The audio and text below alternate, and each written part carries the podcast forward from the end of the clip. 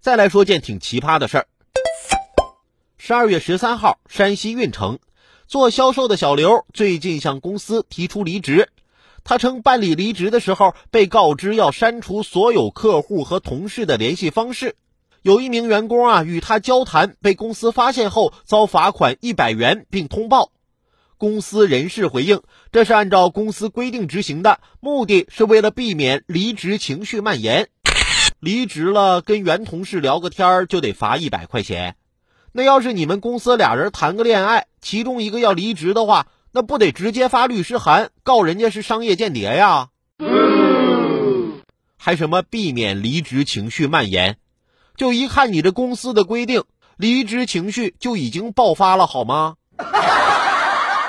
有小伙伴啊，在网上跟我说，他们公司规定，员工使用的电脑是属于公司的，里面不能存储你个人任何资料，包括你自己及你老婆孩子的照片。说天天看这些东西能工作好吗？对于这样的老板，就应该明确告诉他，那你也休想让我在家用我自己的电脑为你处理任何事务，那我不能浪费着自家的电，用着自己的电脑磨损着自己的手指头。给单位干活啊！